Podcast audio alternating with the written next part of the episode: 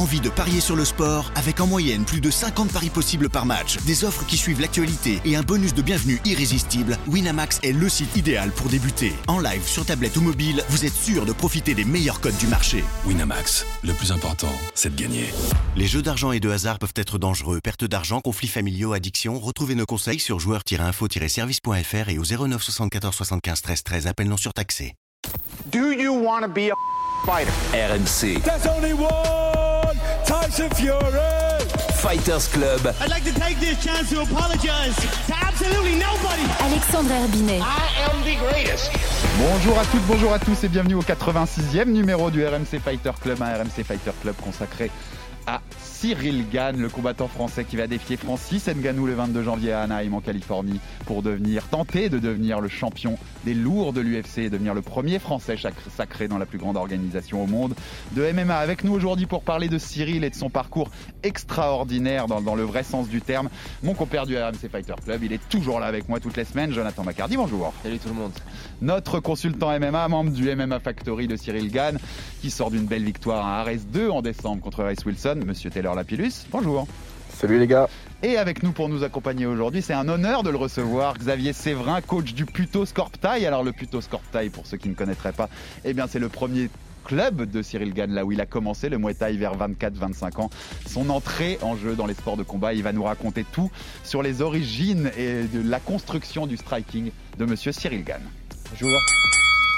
C'est un phénomène qui renverse tout sur son passage depuis ses débuts et qui est aujourd'hui à deux doigts de toucher le Graal du MMA. Moins de 4 ans après ses débuts professionnels dans la discipline, Cyril Gann défie le surpuissant Francis Ngannou le 22 janvier en Californie pour la couronne undisputed, incontestée des poids lourds de l'UFC. Un défi immense pour celui qui peut devenir le premier français sacré dans la plus grande organisation de MMA à travers la planète, mais à la hauteur d'un parcours en forme d'ouragan. Toujours invaincu dans le MMA après l'avoir été en Muay Thai, le grand gaillard de La Roche-sur-Yon va-t-il conclure ce parcours sans faute en montant sur le trône Avant ce rendez-vous historique, le RMC Fighter Club replonge aux origines du phénomène bon gamin. C'est l'histoire d'un mec qui s'y attendait pas. C'est terminé Xavier Et Cyril qui signe sa première victoire à l'UFC.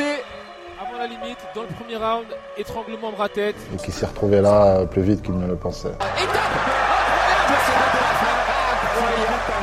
une clé de talon. Incroyable, quelle victoire de Cyril Gann. Et encore une victoire avant la limite, une soumission. Toujours focus sur mes atouts. Ça nous a toujours réussi jusqu'à présent. Une nette, nette domination de Cyril. Alors même s'il ne s'est pas imposé avant la limite, je pense qu'il a encore une fois marqué les esprits. Les déplacements, l'intelligence, euh, la vision des choses, la technique. En tout cas, ce sera une belle victoire pour Cyril.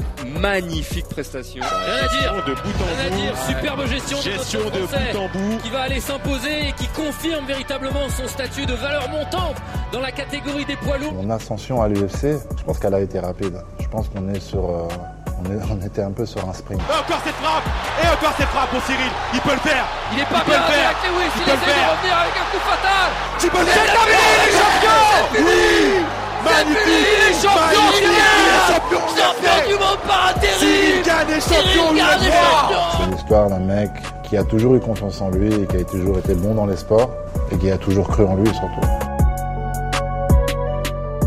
C'était un extrait de l'interview que nous a accordé Cyril Gann au RMC Fighter Club dans un RMC Fighter Club diffusé ces derniers jours que vous pouvez retrouver sur toutes les plateformes. Et je me lasse jamais d'entendre la voix de Taylor Lapillus qui, qui crie comme un dératé quand, quand son copain devient champion intérimaire. C'était champion intérimaire, j'imagine même pas comment il va crier à Anaheim si ça devient champion euh, undisputed, hein mon Taylor? Ça va, ça va perdre, Non, les- j'ai- ça va perdre la voix un petit peu, non? J'ai prévu de réserver ma voix euh, pour le, le samedi, tu vois, je vais pas trop parler. Faire comme les grands chanteurs. Et je vais, euh, je vais réserver ma voix. les trois ténors de, de la Californie. Ce sera nos, commenta- nos commentateurs pour RMC Sport ce soir-là. Bon, vous la connaissez par cœur l'histoire, hein, si vous êtes un fidèle du RMC Fighter Club, parce qu'on l'a reçu tellement de fois maintenant, Cyril, avant quasiment chacun de ses combats à l'UFC. Mais on va vous rappeler en quelques mots l'histoire de mon gamin. C'est ce footeux basketteur vendéen qui monte à Paris pour ses études, qui peut plus trop tâter les sports collectifs parce qu'il doit travailler le week-end, il doit faire des petits boulots pour, voilà, pour joindre les deux bouts, et qui va être conduit à découvrir le Muay Thai à 24-25 ans, donc l'année de ses 24, ses 25 ans, en poussant la porte du, du Puto Scorptail sur les conseils d'un ami de sa promo de, BTS Management Unité Commerciale qui était au club et qui l'incite à venir, à venir découvrir euh, le, le, à Puto. Et donc c'est le début de la belle histoire. Et là, Xavier, c'est là que tu interviens. C'est-à-dire que tu récupères ce, ce, novice total qui a fait que du sport collectif dans, dans, sa jeunesse, qui arrive sur les conseils d'un ami, tu le vois rentrer dans la salle. Raconte-nous, on a envie que tu nous racontes l'histoire déjà dès le début.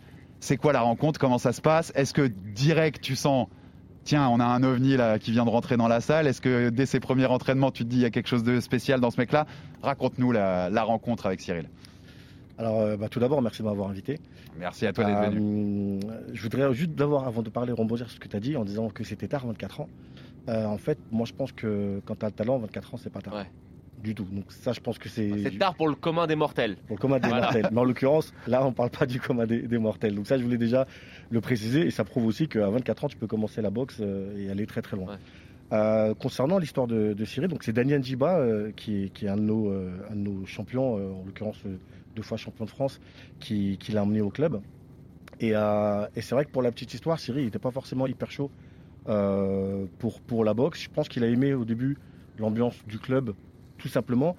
Mais pour être franc, il ne se voyait pas, il se voyait pas être compétiteur, il se voyait pas tous les week-ends monter sur un ring pour, bah, pour risquer beaucoup parce que parce que comme j'ai tendance à le répéter, sur un ring, on, risque beaucoup, c'est pas un jeu. Euh, on joue au tennis, mais euh, on joue pas à la boxe, on boxe. Euh, et c'est vrai qu'au début, bon, il, avait des aptitudes, on va pas se mentir. Euh, au-delà de, son gabarit, euh, on voyait tout de suite des aptitudes.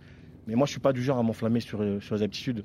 Parce que des boxeurs avec des aptitudes, j'en ai vu beaucoup passer et j'en ai vu beaucoup repartir. Beaucoup d'étoiles filantes. Exactement. Ouais. Et c'était un petit peu le destin que, que, que prenait Cyril. C'est-à-dire que Cyril, euh, il m'en voudra pas de le dire parce que c'est la vérité, il était en dilettante. C'est-à-dire qu'il venait à la salle euh, en mode beau gosse, comme j'ai tendance à dire. Euh, je viens, je viens pas, parfois je viens, je viens pas. En vacancier, en touriste. Et puis un jour, euh, je lui mets un petit coup de pression. Je lui dis écoute, on va pas se mentir, tu as un potentiel extraordinaire. Faut s'investir. Tu as du talent. Hum. Mais le talent et le potentiel sans travail te mènera à rien. Donc moi je te le dis maintenant, soit tu viens à la salle pour boxer et pour faire de la compétition et pour monter sur le ring pour devenir quelqu'un, soit vient plus. Et ce petit coup de pression. Et il réagit tout de suite? Enfin, tout de suite, il prend, il prend ton conseil ou? Non Parce que là, en plus, dans ce que tu racontes, c'est marrant parce qu'on le voit maintenant là où il est et avec cet énorme choc qui arrive. Mais on se dit que c'est un mec qui aurait pu lâcher assez vite. Ah, mais c'est totalement ça. C'est-à-dire que c'est même pas qu'il aurait pu lâcher, c'est qu'il aurait pu euh, ne pas s'accrocher. Parce que mmh. pour lâcher, il faut s'y accrocher. Et lui, au début, il s'y accrochait pas du tout. Et c'est pour ça que je vous disais que des, des, des étoiles filantes, j'en ai vu beaucoup. Et et non, il n'a pas réagi tout de suite. Il, il, il a eu un temps de, de réflexion. Euh, évidemment, c'est coup de pression mérite réflexion. Et, euh, et euh, deux, trois jours après, il m'a rappelé, m'a dit Bon, ben, coach, vas-y, on y va. D'ailleurs, c'est marrant parce que pour la petite histoire, euh, Cyril, c'est seul qui m'a toujours appelé coach, alors que les autres m'appellent Xav et lui m'a toujours appelé coach. Ouais, c'est le bon gamin, ça, le respect du coach. Alors, votre parcours ensemble, ensuite, il est dingue aussi parce qu'il est immaculé hein, de défaites comme, comme, comme, comme aujourd'hui en MMA pour Cyril. Il y a 12 victoires avec toi sur ces 13. Je crois que c'est il y a que son dernier combat qui fait pas avec toi. Trois fois champion de France, une fois en classe B, deux fois en classe A. Des victoires sur Brice Guidon, sur Yacine Bouganem qui allait être champion de WBC euh, quelques, quelques temps plus tard, qui, qui était numéro 1 de la catégorie à l'époque. C'était, je pense, c'est le combat dans toute la carrière hein, Muay Thai et MMA de Cyril. Je pense que c'est le combat où il a été le plus, on l'a le plus vu en difficulté. Celui contre Bouganem. Qu'est-ce que t'en penses, Xavier Ouais, mais... ouais tout, tout, tout, à fait. C'est, c'est le combat où il y a eu le plus de difficultés, mais, mais sans manquer de respect, pas parce que Yacine était plus fort simplement parce que, parce que Cyril il a respecté Yacine. Et parce qu'Yacine a une expérience quand même clair. qui était hors du commun. C'était le, le, dixième combat de Cyril le, et Yacine, c'est voilà. Le pire qui puisse arriver quand tu boxes, c'est d'avoir trop de respect, ouais. de l'admiration mmh. euh, pour celui que tu vas boxer. Et Cyril, il est monté un petit peu dans cet état d'esprit, même si on a essayé de le faire sortir de ça. Mais clairement, on savait quels étaient les enjeux de ce combat. Yacine Bouganem, il a un très bon corps à corps. On savait très bien que si on partait là-dedans, Cyril ne gagnerait pas. Donc le but, c'était de rester loin, distance, ouais. de lui faire mal, et quand même de faire du corps à corps. C'est-à-dire que lui, il s'est mangé du corps à corps à la salle. Euh, il avait trois mecs sur lui, euh, toutes les 20 secondes de le manger. Donc oui, après, je vais être franc, hein, et il le sait, Cyril. Moi, j'ai jamais douté que Cyril allait battre Bouganem. Ah ouais mmh. Jamais. À ce point-là, ouais. À ce point-là. Un mec qui a dit qu'on même pas dit combattre, c'était. C'est la boxe, c'est plus compliqué que ça, c'est pas des chiffres. Ouais, ouais bien sûr, mmh. ouais. Voilà. Donc, euh, moi, j'avais un ressenti, et puis je connaissais euh, mon boxeur, je savais très bien de quoi il était capable, et euh, si dans sa tête il le voulait, il l'aurait fait parce que ouais. il avait les capacités, tout simplement.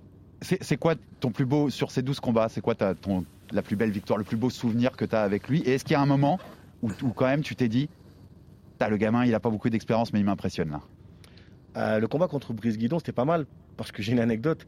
Euh, y a- 2017. Ouais, donc. Il y a Daniel Alouche qui vient dans les vestiaires, euh, donc très grand speaker, qui connaît très bien la boxe depuis 30 ans, et qui vient, qui me demande euh, le nombre de combats de, de mon élève. Donc de mémoire, je lui dis 9, et il me regarde, il me dit non mais arrête de rigoler, le nombre de combats vraiment. Je lui dis 9. il me dit ok. Donc il repart, le combat se fait, euh, Cyril il gagne par arrêt de l'arbitre à, à la troisième de mémoire, et, et Daniel il revient me voir et me dit euh, ah ouais, tu m'as dit 9 combats, mais tu m'as pas dit ce qu'il valait. Ah, tu m'as demandé le nombre de combats, donc je t'ai demandé, je t'ai donné le nombre de combats. mais c'est pour dire que c'est vrai que ça, ça, c'est un moment qui m'a marqué, qu'un mec qui est dans la boxe depuis 30 ans euh, reconnaisse à, tel, à quel point un gars de 9 combats hein, est talentueux. Ce combat-là, c'est, je pense que c'est le combat qui a, fait, qui a fait prendre conscience à Cyril qu'il pouvait aller loin. Parce que contrairement à ce qu'il dit, euh, aujourd'hui en tout cas, il n'a pas toujours eu confiance en lui. Et je pense que la confiance, euh, on, on- on a quand même été lui donner Elle elle est née de ce genre de, de ce genre de victoire. Bien sûr, bien sûr, ouais. T- Taylor, toi, à l'é- à l'époque, c'est quelqu'un qui est dans ton radar. Cyril Gann, c'est quelqu'un dont tu as entendu parler quand ça bat Brice Guidon, quand ça bat Ya- Yacine Bouganem. Yacine Bouganem, entre parenthèses, qui, qui se met au MMA, euh, à la MMA Factory d'ailleurs. hein. Honnêtement, euh, à l'époque, euh, non. Après, je suis plus le MMA euh, que, Bien que sûr, le bien Thai, tu vois. Donc, euh, honnêtement, non. Par contre, j'avais entendu effectivement qu'il y avait un mec euh, qui, qui avait battu euh, Bouganem. Parce que bah, Bouganem, voilà. hein, Ouais, c'est un nom, ouais. ça, Ouais. On le connaît.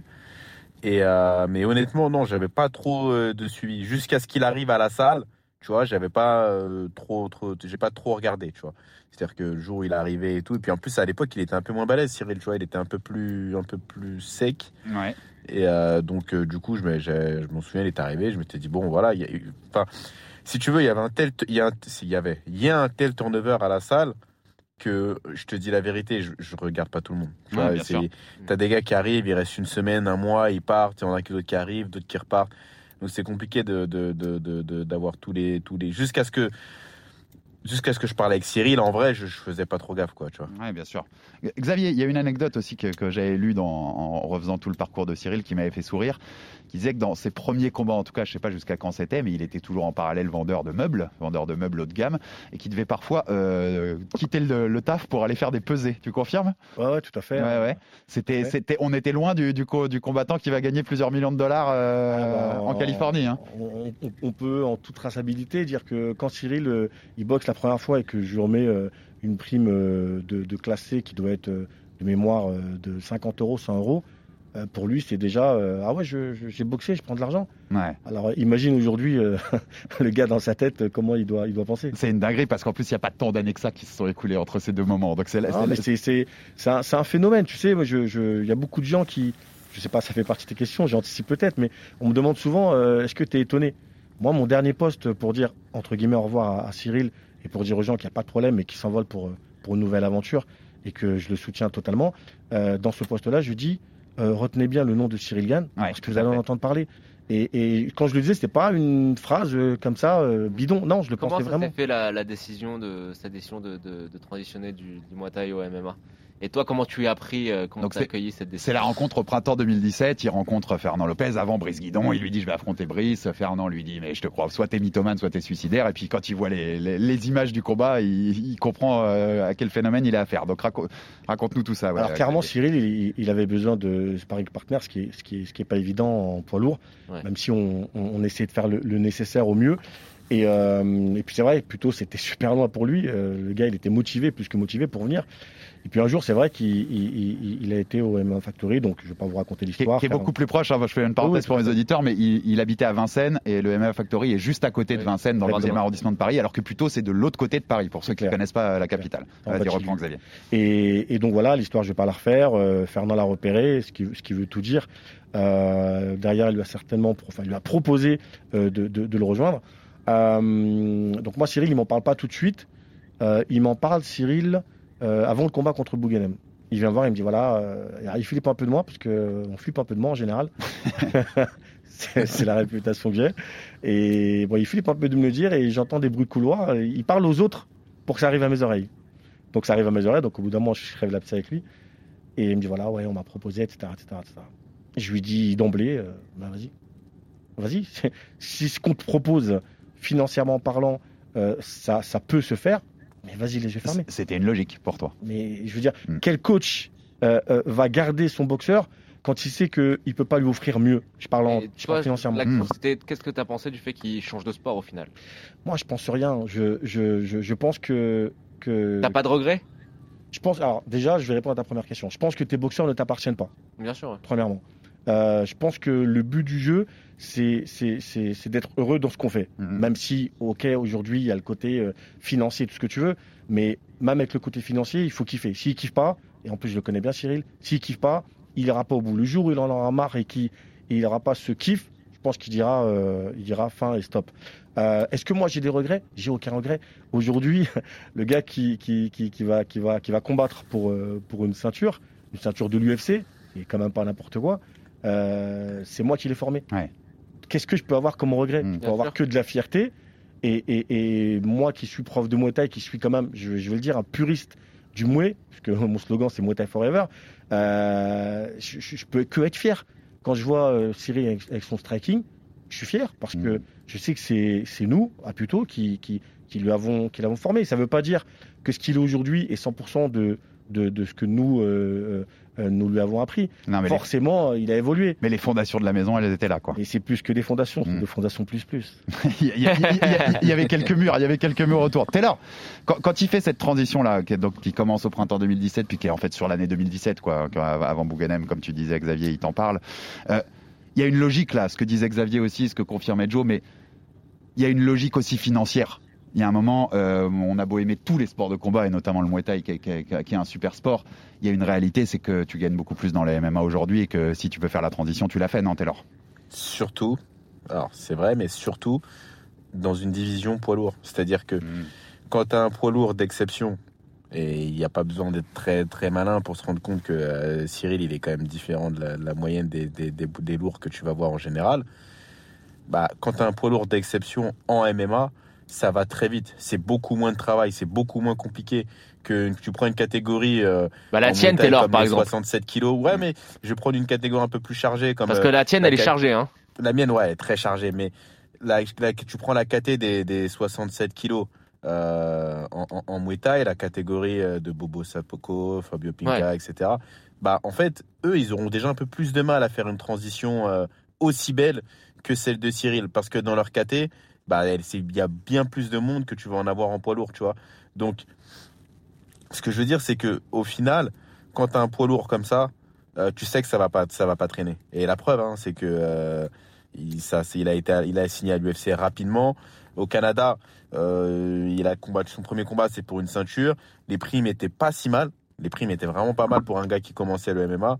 Et puis bah après, il a signé à l'UFC euh, juste derrière.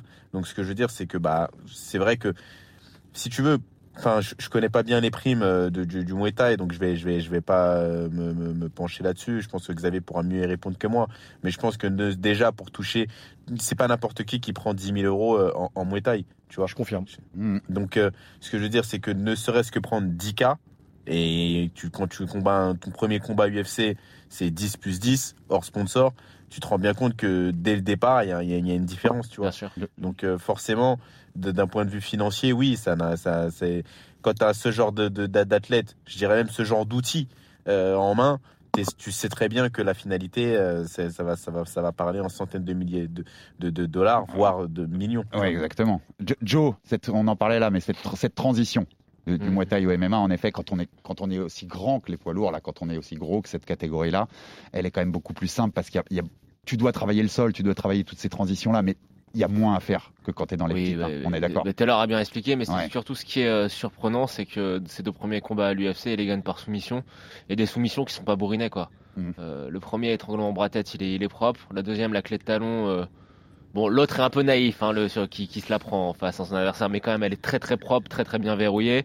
Euh, c'est ça qui me surprend le plus, c'est que le mec, t'as l'impression qu'il a, il a une capacité à apprendre et à apprendre rapidement et bien, qui sont totalement hors du commun. Donc, euh, ce qui est, est surprenant, c'est que quand on le voit arriver à l'UFC, alors moi j'avais vu ses combats au, au Canada parce que il y avait notre ami Taylor qui combattait. Euh, je me rappelle euh, Taylor, je crois que c'est sur une même carte où il, a, il arrache le ventre d'un d'un de ses adversaires. je sais plus laquelle carte c'est, celle-là Taylor. C'était le, je crois que c'est le dernier combat, c'est le dernier combat de Cyril. Sur un middle, t'arraches Ouais, le ventre de, un- de ton adversaire. Bref, c'est un, c'est un détail, mais euh, euh, donc voilà, j'avais vu ses premiers combats. Déjà, voyait que debout, il était euh, largement au-dessus des autres. Mais c'est surtout sur les premiers combats à l'UFC, tu l'attends quoi? Tu l'attends, tu l'attends debout, et t'as l'impression que le mec, il a pas peur d'aller au clinch, qu'il a pas peur du corps à corps. Donc ça, c'est sûrement euh, parce que ça vient sûrement de- du passé en Muay Thai, mais c'est surtout au sol, surtout au sol où c'est un, un délire quoi Mhm. d'apprendre aussi rapidement. La, la- la capacité à apprendre vite, elle est, elle est quand même impressionnante. On, on, on, re- on retisse un Après, peu le juste, euh, je pense que tu nous confirmeras, mais quand tu viens du, du, Muay- du, du Muay Thai, c'est quand même plus facile d'appréhender les phases de corps à corps et de sol que si tu viens du kick pur ou. Euh, sûr, ouais. Oui, parce que tu as de l'appréhension. Le, le fait de le, le, le Mota, c'est un sport de préhension, donc le fait de pouvoir s'attraper, s'agripper, se tourner, euh, essayer de faire tomber l'autre. T'as beaucoup de clinch? Oui, ah Bah, bah, c'est- ça. Faut, faut être honnête. Cyril, c'est pas forcément ce qu'il aimait. Mais moi, chez moi, t'as pas aimé ou pas aimé, t'as pas le choix. Ouais, tu fais. Le, le corps à corps, le Muay Thai, si tu sais pas en faire, fais pas du Thai. Donc oui, forcément, il, il en faisait et il était même plutôt pas mal euh, à ce niveau-là. Si, si Bah, on, on, le voit dans ses combats, hein, d'ailleurs. Hein, Ouais, euh, tout à fait, ouais. qu'il utilise beaucoup de, il fait beaucoup de projections euh, type Muay Thai. hein, donc, euh, le- il fait quasiment, d'ailleurs, même que ça, je suis pas sûr, l'avoir déjà vu faire un, faire un vrai double leg, enfin, ou peut-être une fois ou deux, mais globalement, à chaque fois qu'il fait tomber un mec, c'est toujours, que ce soit au Canada ou alors même à l'UFC, c'est toujours le même genre de. C'est vraiment, on est dans des projections type Muay Thai. Il y, a- il y toujours cette base là quand même qui est prégnante. hein. C'est la, base du, du plutôt scorp taille, elle est là, elle est là les gars. Et tu m'arrêtes, si- je voulais re- remonter un peu le fil chronologique, mais tu m'arrêtes si je dis une bêtise. Mais il y avait un contrat signé avec le Glory? Ou pas pour Cyril? J'ai lu ça quelque part et j'ai jamais eu la confirmation. Alors, euh, il y avait des négociations de mon côté avec le Glory. Il n'y a pas de contrat signé. Il y avait le pas de contrat signé. alors, si je ne veux pas dire des bêtises, là, il faudrait demander à Fernand Lopez. Le contrat signé avec le Glory, il devait peut-être être avec euh, Fernand Lopez. Avec Fernand, Ouais. avec l'idée d'affronter Rico Verhoeven, Alors, je, le champion, champion des poids lourds du Glory depuis 2014. Qui hein. s'entraîne Euh, avec Francis s'entraîne et qui préparer. s'est entraîné en Ouais. préparation avec Francis là, Ngannou. je- faut- Non, t'as pas sais cette, t'as pas Pas cette info-là. secret des yeux. Toi, toi le, le coach de Muay Thai pur, il est frustré que Cyril Gann n'ait pas pu, par exemple, rencontrer un Verhoeven Voir ce que ça aurait donné juste. Non, toujours pas Non. frustré. Non, non, non. Je, je, Là, je je- parle de, tu vois, de l'amoureux de Muay Thai. C'est du kick, Ah, ouais, mais déjà, c'est du kick. Thai, c'est du kick. Déjà, je suis d'accord, je suis d'accord. Mais Donc, euh, non, non, je, je c'est le suis- pied-point. Voilà, on est sur le Non, pied-point. vraiment, encore une fois, je, je, je, je suis pas frustré parce que moi, mon, mon but, quand je forme quelqu'un, c'est c'est qu'il aille loin et c'est qu'il se fasse plaisir le plus loin possible. C'est tout ce que j'avais envie pour, euh, pour Cyril. Et, et la transition qu'il a faite, ben, preuve en est, aujourd'hui, il a eu Ouais, totalement raison. Et euh, alors, je serais plus frustré si, euh, si aujourd'hui, euh, il, il- il ne boxait pas. Là, je serais frustré. Oui, oui, S'il oui. n'y avait pas un, un vrai striking, S'il faisait juste de la ça. lutte, quoi. voilà, ça me saoulerait clairement. Euh, quand je dis ça me saoulerait, c'est-à-dire que moi, j'aime quand, Hmm. il y a du mouet, quand, quand il y a des déplacements. Tu, je, je- je- Cyril, par exemple, c'est un boxeur. Quand, quand, quand, quand je le préparais, quand je l'entraînais, j'ai jamais considéré que c'était un poids lourd. Je le préparais comme un 71, en l'occurrence la catégorie de Dany. Pour moi, c'était pas un poids lourd. C'est-à-dire que il faisait les mêmes accélérations, les mêmes fractionnés que tout le reste du club. La corde, il faisait les mêmes accélérations. Il a toujours fait la même chose. Au PAO, je le prenais de la même manière. Pour moi, c'était pas un poids lourd. Et je- j'exigeais même qu'il boxe comme un poids léger. Et pour moi, c'était important. Pour moi, j'ai- je, je suis un, Bah, mordu de, toujours, hein, c'est ça qui je suis un mordu de Mohamed Ali, donc, euh, donc Mm. voilà, les déplacements de Mohamed Ali pour moi c'est hyper important.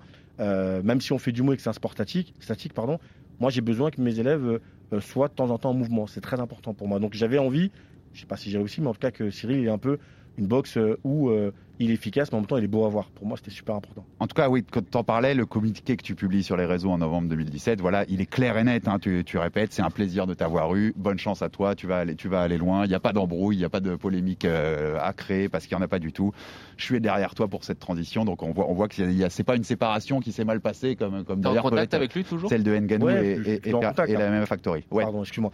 Euh, je, suis- je suis toujours en contact avec Cyril. Alors pour être très honnête et transparent, c'est vrai qu'au début on se parlait beaucoup beaucoup. Aujourd'hui un peu moins. Euh, bon, voilà, le, le- le- je, peux comprendre qu'aujourd'hui Cyril il est dans une nouvelle team, euh, qu'il a peut-être moins de temps à consacrer euh, à parler à son ancien coach. Par exemple, pour te donner un exemple, au début, les premiers combats de l'UFC, euh, pour- ses premiers combats pardon en MMA, euh, on faisait un débrief. Je faisais un débrief avec lui. euh, Je me souviens d'un combat où je lui ai dit euh, pourquoi t'as gauché, pourquoi t'as boxé pendant euh, tout le combat en gaucher? C'est là qu'il me dit qu'il avait mal, qu'il était blessé. Je sais plus c'était quel combat, c'était à l'UFC. Euh, parce que moi, ça m'avait choqué de le voir euh, tout le temps en, en- en gaucher, sachant que je considère, mais ça c'est un avis perso, que quand il est en droitier, il fait beaucoup plus mal. Et d'ailleurs, on peut voir que quand Cyril il change de garde et qu'il se met en droitier, il fait très très très mal. Donc bon, ça c'est un avis vraiment personnel. Mais oui, oui, aujourd'hui on se parle, on se parle un peu moins parce que je pense qu'il a un peu moins de temps. On va dire que c'est un peu, un peu malheureusement la suite euh, logique des Ouais, événements. bah oui, non, mais c'est logique aussi par rapport à ce qui s'est passé. Bon, on est obligé de rentrer dans, cette question aussi. Quand tu lis, quand tu lis un Fernand dire, il est né à la factory. Quand tu lis des médias, nous, euh, nous à commencer par nous, hein, je pense qu'on a eu des posts réseaux sociaux où on a dit ce combat Nganougan, c'est deux mecs qui sont nés à Paris à la factory. Tu te dis quand même, on oublie ce qu'a fait le, ce le Puto Scorptail, on oublie tout le travail parce que sa base de striking, c'est vous qui l'avez créé. C'est vous qui vous êtes parti d'un modèle. C'est vous aviez la glaise et vous avez commencé la poterie, quoi. Et Fernand est en train de la finir et de la fignoler. Mais vous avez commencé la poterie. On est d'accord. Alors, je vais te répondre en, en- en deux temps. Euh, la première, c'est il y a la réalité et puis il y a l'histoire. Je pense que les médias, forcément, l'histoire, elle est plus belle quand on dit que euh, Cyril Gann, Nganou, tous les deux, venant de la même team, ils vont s'affronter. L'histoire, elle est magnifique. C'est c'est beau, c'est vrai. Mais c'est pas la réalité. Euh, la réalité, c'est qu'effectivement, il a commencé chez nous et que c'est nous qui l'avons formé. Euh, oui, forcément, c'est vexant, c'est blessant. D'ailleurs, euh, je, je- je n'accepte pas beaucoup d'interviews parce que j'ai pas envie d'interférer dans la carrière de, de- de Cyril. Et merci deuxième- encore d'être là. Bah, je t'en prie. C'est la deuxième interview que, que j'accepte. euh, parce qu'effectivement, je pense que je pense que sans vouloir tirer la couverture sur nous, il faut aussi quand même euh, rendre à César ce qui, ce qui lui appartient. Et, euh, et, euh, c'est vrai que quand j'entends euh, que Cyril, qu'il est né au MMA Factory, je pense que Fernand Lopez aurait dû dire qu'il a été adopté. La, la formule est belle. Fernand m'avait dit il y a quelques mois que, par exemple, à son arrivée à, à la salle au, au Factory, il avait beaucoup travaillé les déplacements, pas tout de suite le sol et la lutte, parce que voilà, c'est quand on vient du Muay Thai, d'abord on va travailler la, ce, qui, ce qui nous correspond plus avant de passer sur les, les choses un peu plus compliquées. Mais ce côté, par exemple, danseur, il avait gagné ce surnom, le danseur de Vincennes. Taylor, tu confirmeras, je crois que c'était son surnom à ses débuts à la Factory. Ce, ce côté danseur, ces déplacements, il les avait déjà chez vous? Ah oui, tout à fait. Toi, Bah, toi, quand tu le vois combattre aujourd'hui, il ressemble au combattant que tu avais Oui, il ressemble totalement à, la différence près qu'il a pris plus de masse musculaire. Mais heureusement, sa masse musculaire ne l'a pas empêché de continuer euh, euh, à, bouger et à toucher, à bouger. On connaît de toute façon tous euh, les, points forts de, Cyril ici.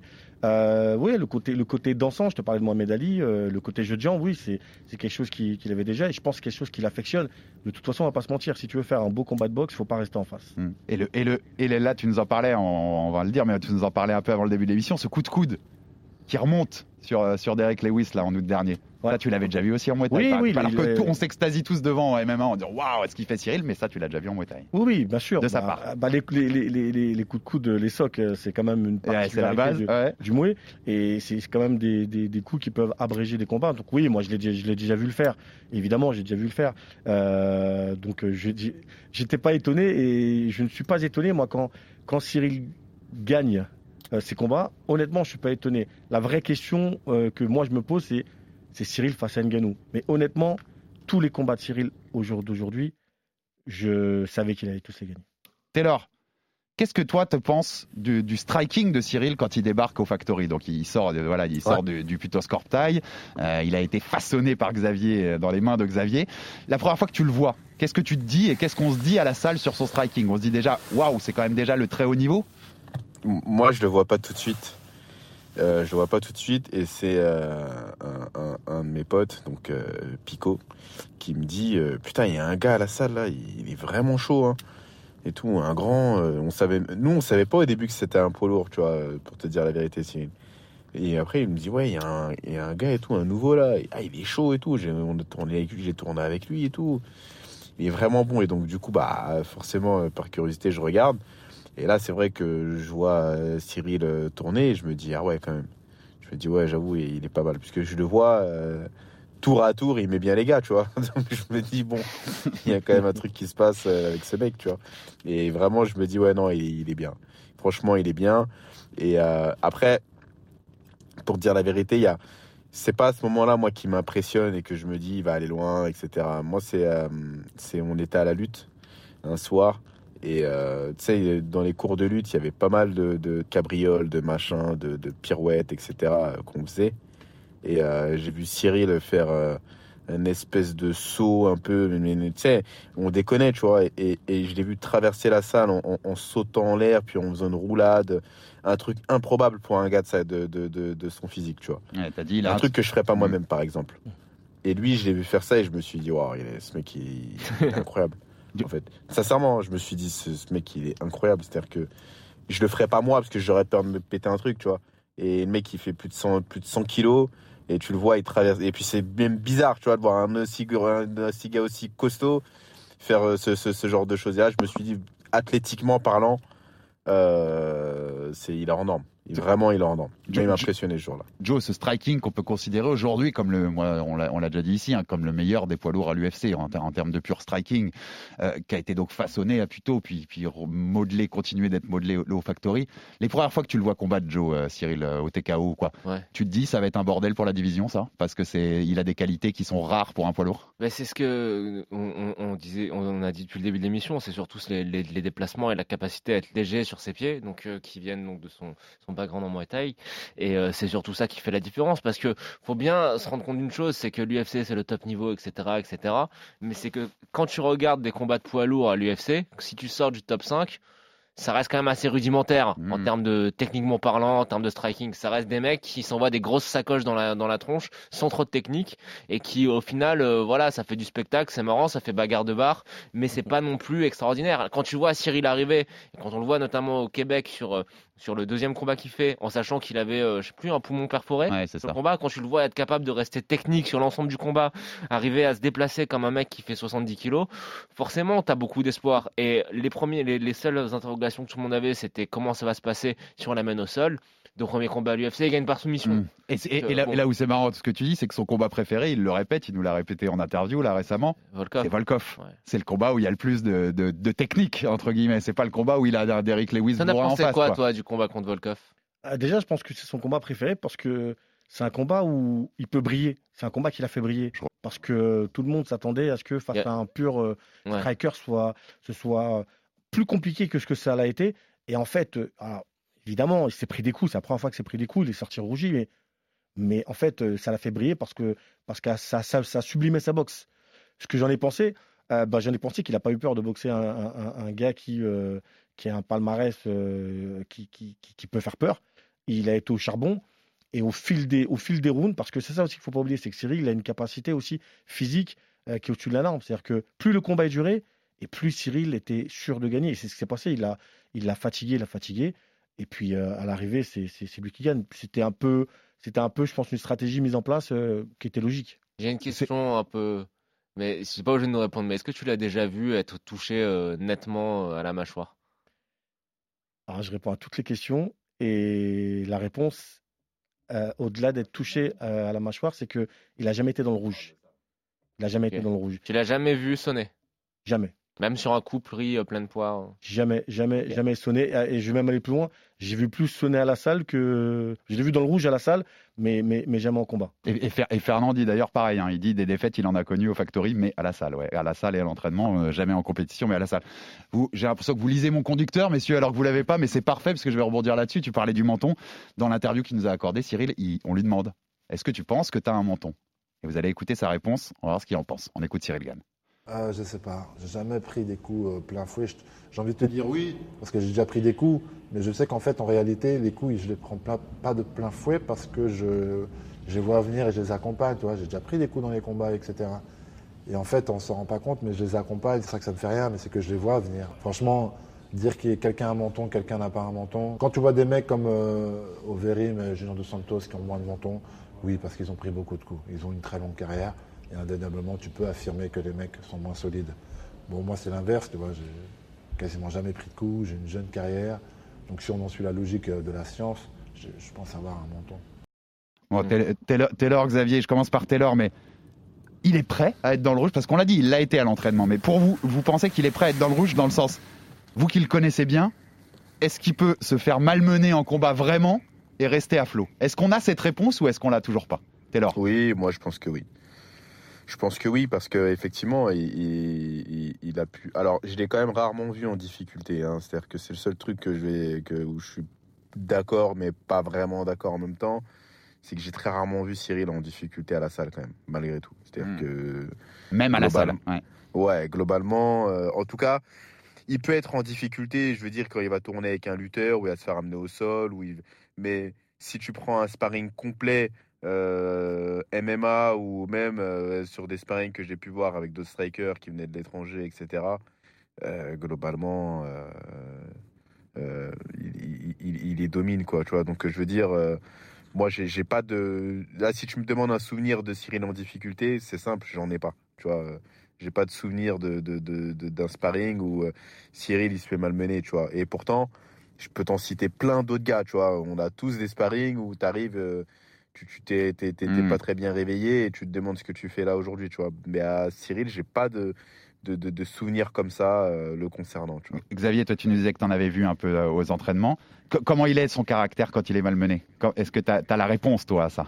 Bah, déjà, moi, forcément, je l'ai vu, parce que je l'ai vu à ses débuts. Donc, euh, Oui, c'est clair.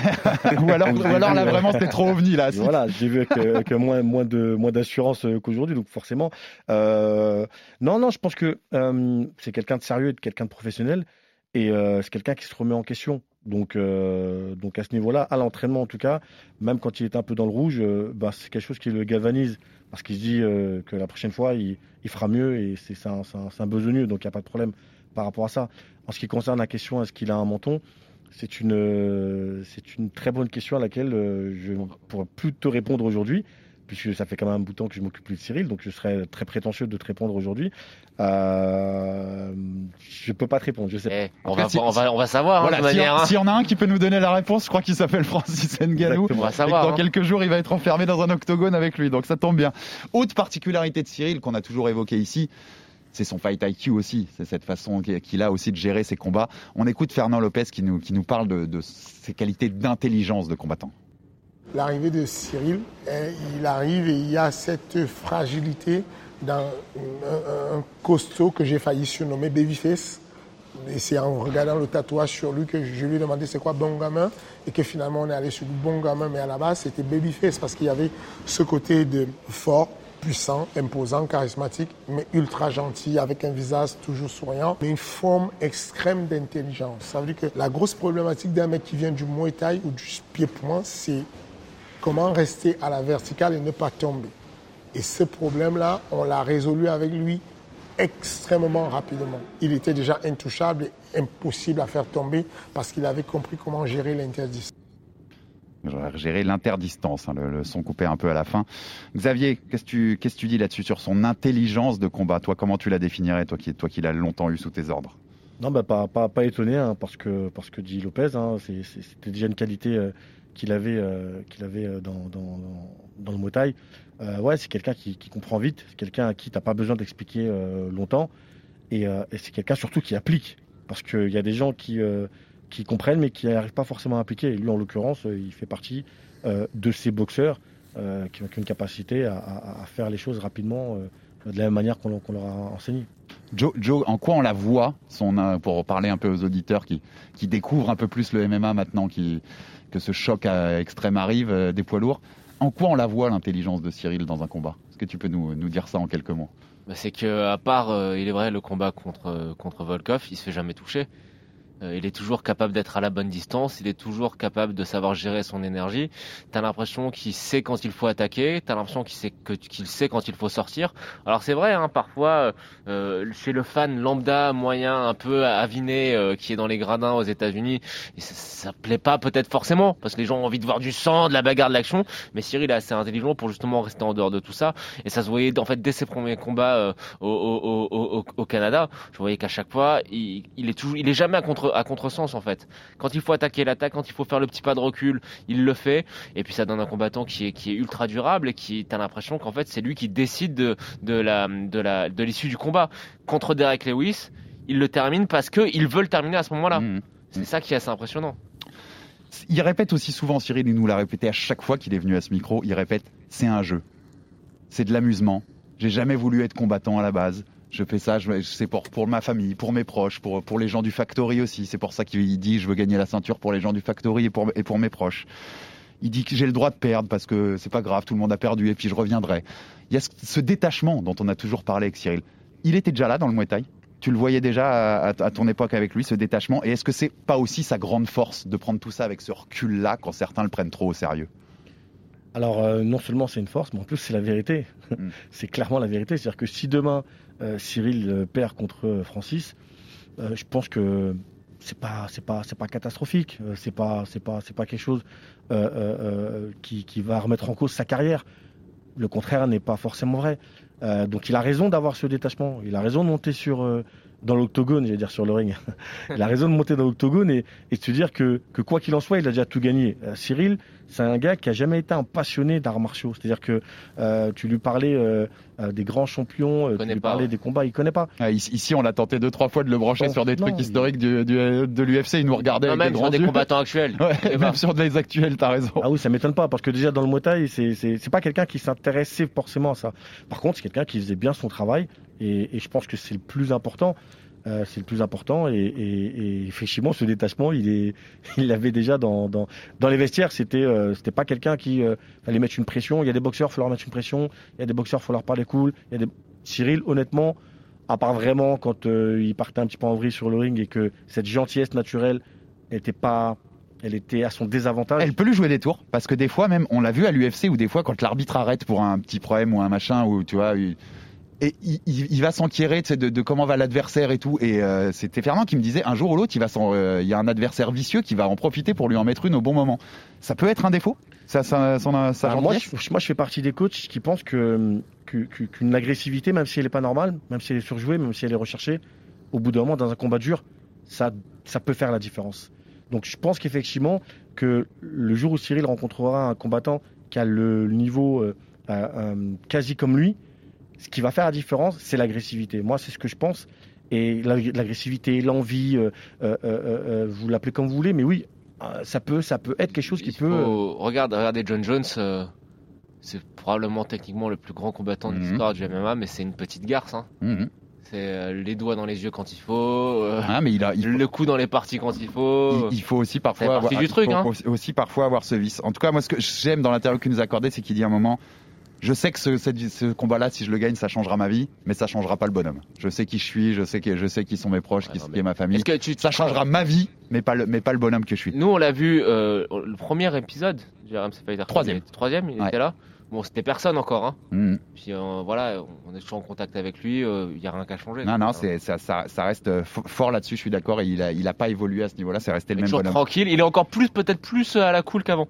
Peut-être, ouais, je vois ce que tu veux pas? Dire. Là, après, il était venu la première fois en costume, euh, Ah, mais vois, un peu attends, timide. attends, eh, c'est les, c'est les grands médias, là. Attends, mec, attends, on rigole pas, là. Hein. a- costume, a- tout bien repassé. Il y a tout, du là. Bacardi, du Lapillus, ça rigole pas ici, les gars. hein. Bon, et Taylor, d'ailleurs, dernier truc sur lequel je vais te brancher avant qu'on conclue. Ce, ce combat, parce que toi, tu l'as vu en plus évoluer, Cyril. On lui parle de Francis depuis les débuts. Justement, cette émission où il était là avec nous, je sais que c'est une des trois ou quatre premières questions qu'on lui pose. Tu sais qu'il y a Francis et qu'un jour vous pourrez vous rencontrer. Chaque fois qu'il combattait à l'UFC, on lui parlait de ça. C'était dans les questions des journalistes. Est-ce que tu le vois comme un avantage? Dans le sens où moi j'ai l'impression que dans sa tête, il le prépare depuis trois ans en fait, ce combat-là. Oui, parce que depuis son premier combat, on lui pose la question. T'imagines? Ouais. Le premier combat, il arrive à l'UFC. Normalement, il commence en prélim, machin, etc. Et on lui parle déjà de Francis.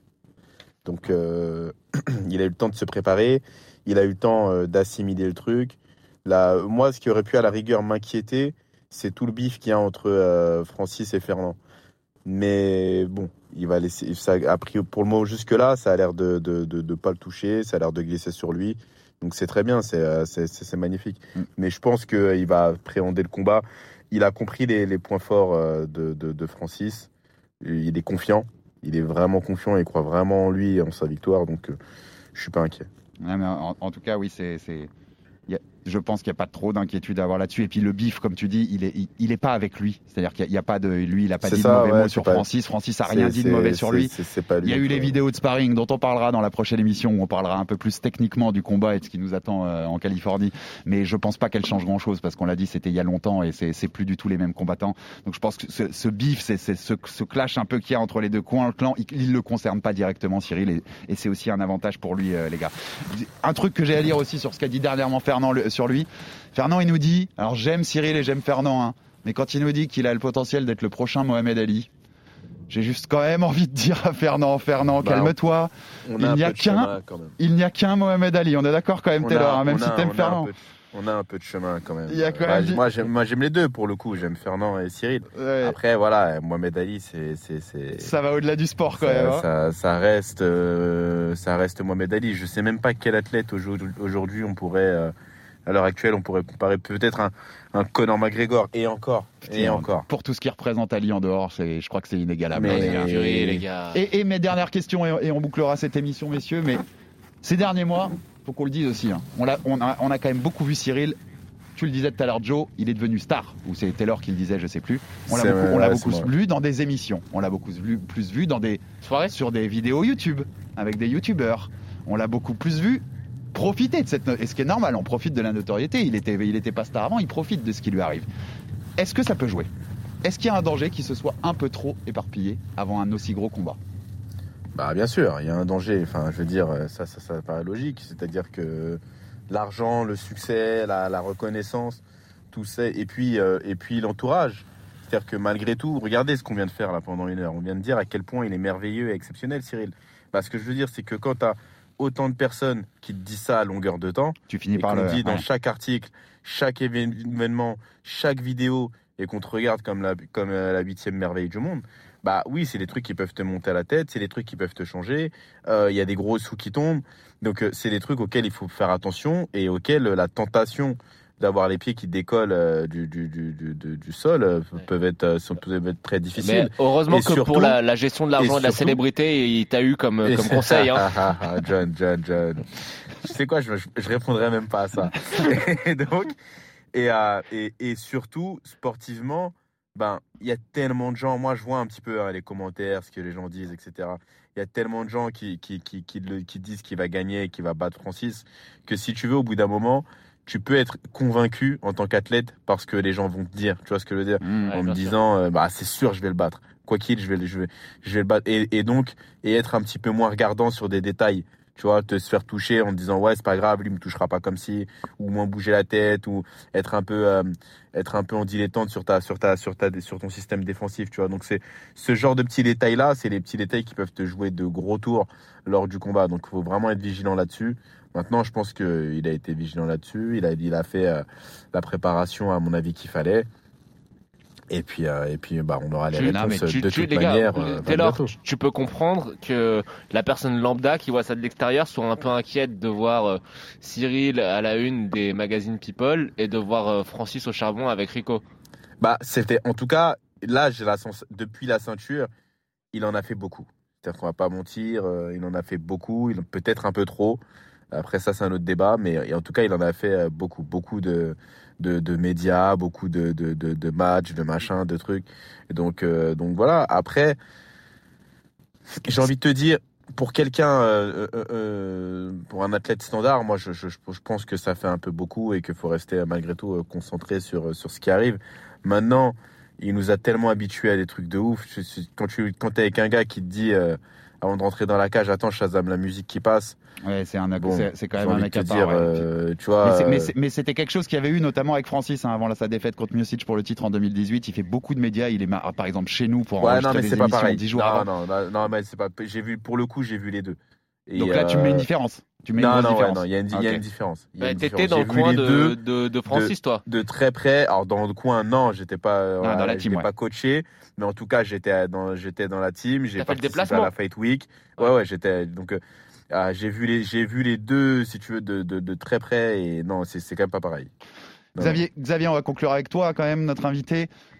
Comment tu vas le vivre ce combat? C'était la dernière question que j'avais envie de te poser. Tu seras, tu vas te le mater seul chez toi en disant bah, que c'est quand même mon, élève là, celui que j'ai, récupéré, novice, qui connaissait rien au sport de combat, qui est, qui dans la plus belle plateforme parce qu'aujourd'hui il y a quasiment pas plus belle plateforme qu'un, titre à l'UFC en main event d'un, d'un pay-per-view comme ça. Comment tu vas le vivre ce combat et qui tu vas le voir et est-ce que tu auras des petits papillons dans le ventre? Alors, j'ai pas encore décidé. Soit effectivement, je le regarde en, en solo parce que j'aime bien regarder les, les- combats, euh, quels qu'ils soient, en, en solo. Mais je pense qu'on va faire comme on a fait euh, lors de- d'un de ces derniers combats à l'UFC, avec tous les coachs du Puto Scortail, euh, se regrouper, se faire un petit repas. Et puis, euh, après avoir mangé, voir Cyril et, Nganou se, se mettre des, des, patates dans la tête. je crois que c'est tout, je crois que c'est à tous notre programme hein, ce soir-là. Je crois que, je crois que, je crois qu'on en a pas d'autres. Merci messieurs, merci beaucoup Xavier d'avoir été avec nous, Xavier Stéverin, bah ouais. plutôt Scorptail et de nous avoir raconté les origines de Bon Gamin Cyril Gann. Merci Joe, merci Taylor aussi de m'avoir accompagné. On sera avec vous de retour dès le début de semaine prochaine où on vous, on vous proposera un numéro spécial sur le combat en lui-même, les scénarios qu'il peut y avoir, euh, qui, qui va aller vers quoi. On va rentrer beaucoup plus dans la technique et dans le combat la semaine prochaine. Et puis on aura Taylor qui va s'envoler pour les États-Unis pour aller nous commenter tout ça. Donc on, on, lui fera un petit coucou aussi en fin de semaine quand il, quand il y sera. Abonnez-vous au podcast sur toutes les bonnes, euh, les bonnes yes. plateformes de téléchargement pour ne rien rater de tout ce programme qu'on vous proposera d'ici le combat.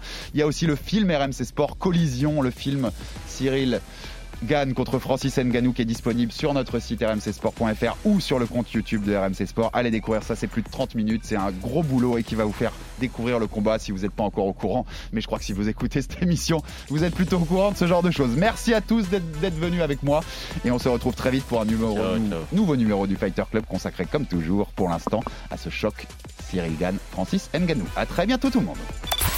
RMC Fighters Club. Envie de parier sur le sport avec en moyenne plus de 50 paris possibles par match, des offres qui suivent l'actualité et un bonus de bienvenue irrésistible, Winamax est le site idéal pour débuter. En live, sur tablette ou mobile, vous êtes sûr de profiter des meilleurs codes du marché. Winamax, le plus important, c'est de gagner. Les jeux d'argent et de hasard peuvent être dangereux. Perte d'argent, conflits familiaux, addiction. Retrouvez nos conseils sur joueurs-info-service.fr et au 09 74 75 13 13. Appel non surtaxé.